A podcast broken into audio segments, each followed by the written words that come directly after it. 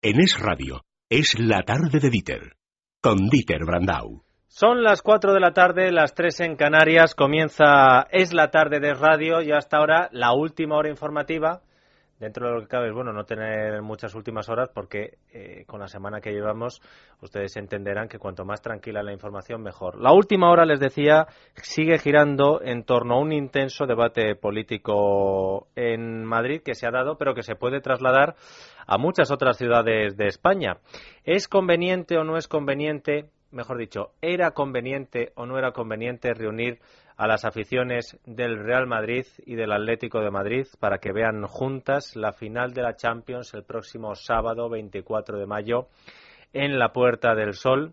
Les explico. El gobierno de la Comunidad de Madrid quería instalar una pantalla gigante en la fachada de la Real Casa de Correos, que es la sede del gobierno de la Comunidad de Madrid. Y decíamos que quería hacerlo porque al margen de si tenían que pedir permiso al Ayuntamiento de Madrid, a la alcaldesa Ana Botella y a la Junta Electoral por ser, recuerden, el día 24, jornada de reflexión, el 25, por si no se han enterado ustedes, son las elecciones europeas, pues al final el gobierno regional ha decidido desistir de esa intención que tenían de colocar una pantalla gigante para que las dos aficiones juntas y no sé si revueltas pudieran contemplar si al final era el Atlético de Madrid o el Real Madrid el que se llevaba la final de la Champions. Hoy Ignacio González ha hecho un anuncio que es el siguiente. A la vista de esta posición de la delegación del gobierno, no instalaremos la, pantalla que teníamos prevista, como es lógico, ¿no? En fin, eh, yo sí quiero decir que yo creo que tenemos eh, dos magníficas aficiones, lo han demostrado a lo largo de muchos años, lo han demostrado también a lo largo de este año donde la rivalidad ha sido máxima. Y estoy seguro que van a tener un comportamiento ejemplar también el día, el día 24 y que gane el que gane no ocurrirá absolutamente nada.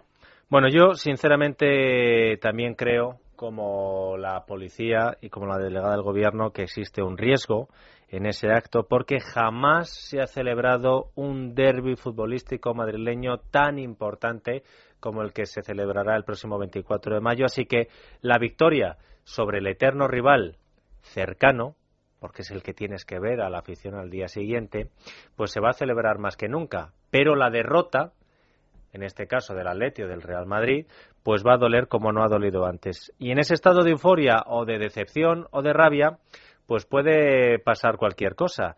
Pero la pregunta que también me hago y le, que le traslado a usted que nos está escuchando es si merecía la pena correr ese riesgo. Porque con el acto histórico de las dos aficiones en la Puerta del Sol, la ciudad de Madrid le robaría parte del protagonismo que ese día va a tener Lisboa, la capital de Portugal porque en este momento lo que tenemos es una final en una ciudad como Lisboa, dos equipos madrileños y todo el mundo mirando a la ciudad de Lisboa.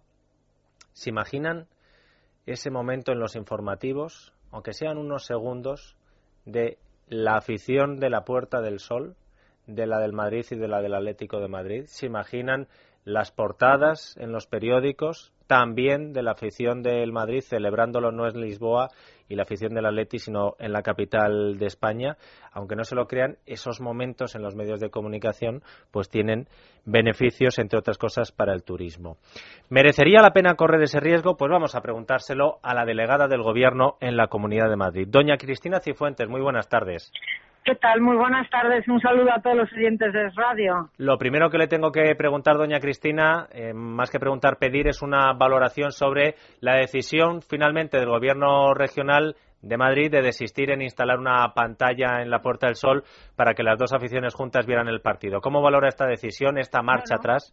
Lo primero de todo, respetarla, como hubiera respetado exactamente igual si hubieran decidido seguir adelante pero yo, bueno, la respeto, pero me alegro porque creo que verdaderamente juntar a las dos aficiones en un partido que va a ser de alto riesgo y que, es verdad que las aficiones en términos generales son gente muy pacífica y tranquila, pero luego siempre hay algunos que no lo son tanto. Entonces, efectivamente, esa situación pues podría provocar algunos momentos eh, de riesgo y si se pueden evitar, pues mejor evitarlos.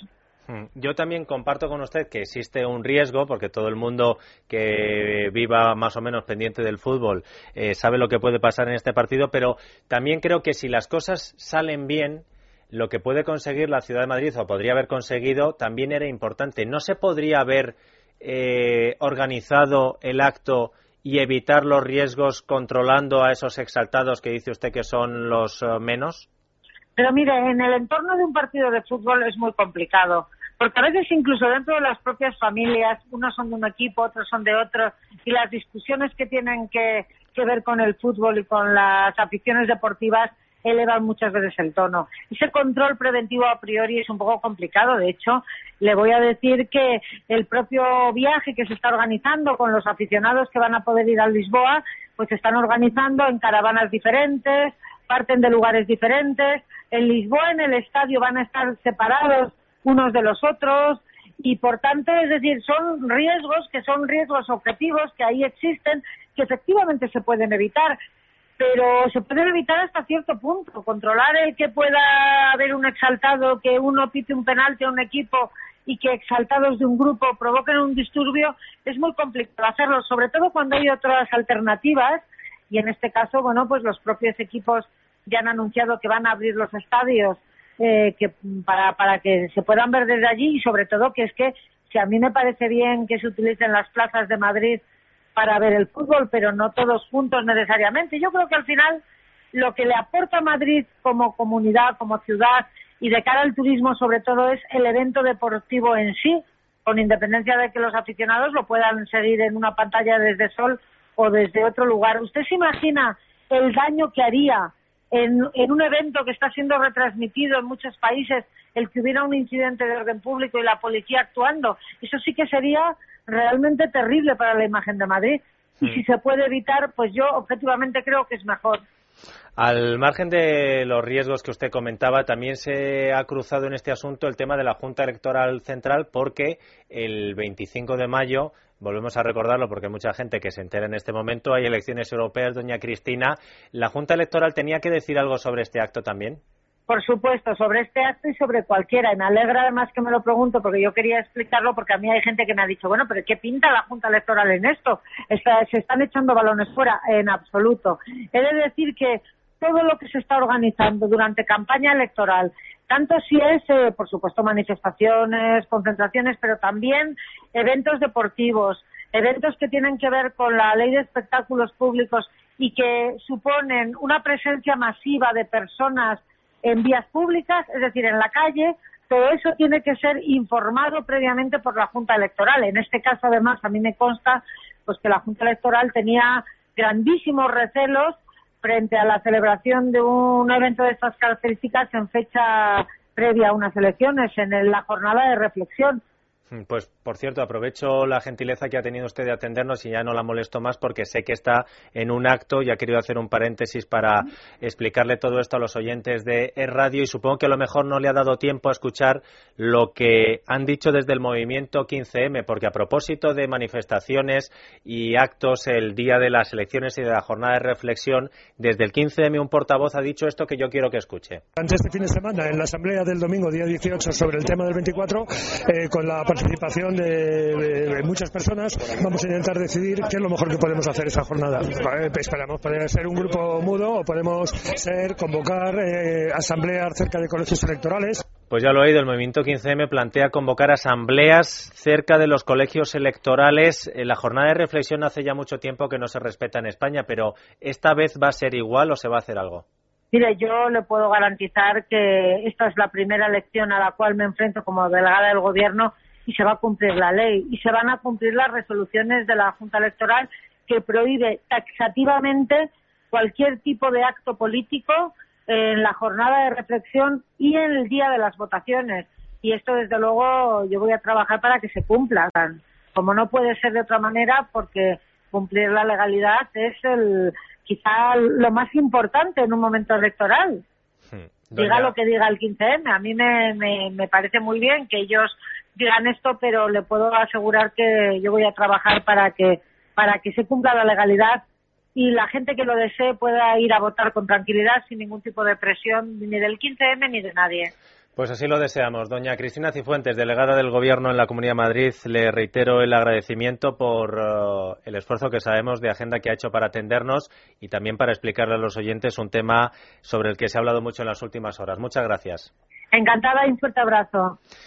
Y ahora le pregunto yo a los oyentes de la tarde de radio y a ustedes qué les parece la precaución de la delegada del Gobierno la intención del gobierno de la Comunidad de Madrid de convertir ese día en la fiesta del fútbol. Madrid ha sufrido mucho, el turismo de Madrid ha sufrido mucho en los últimos años.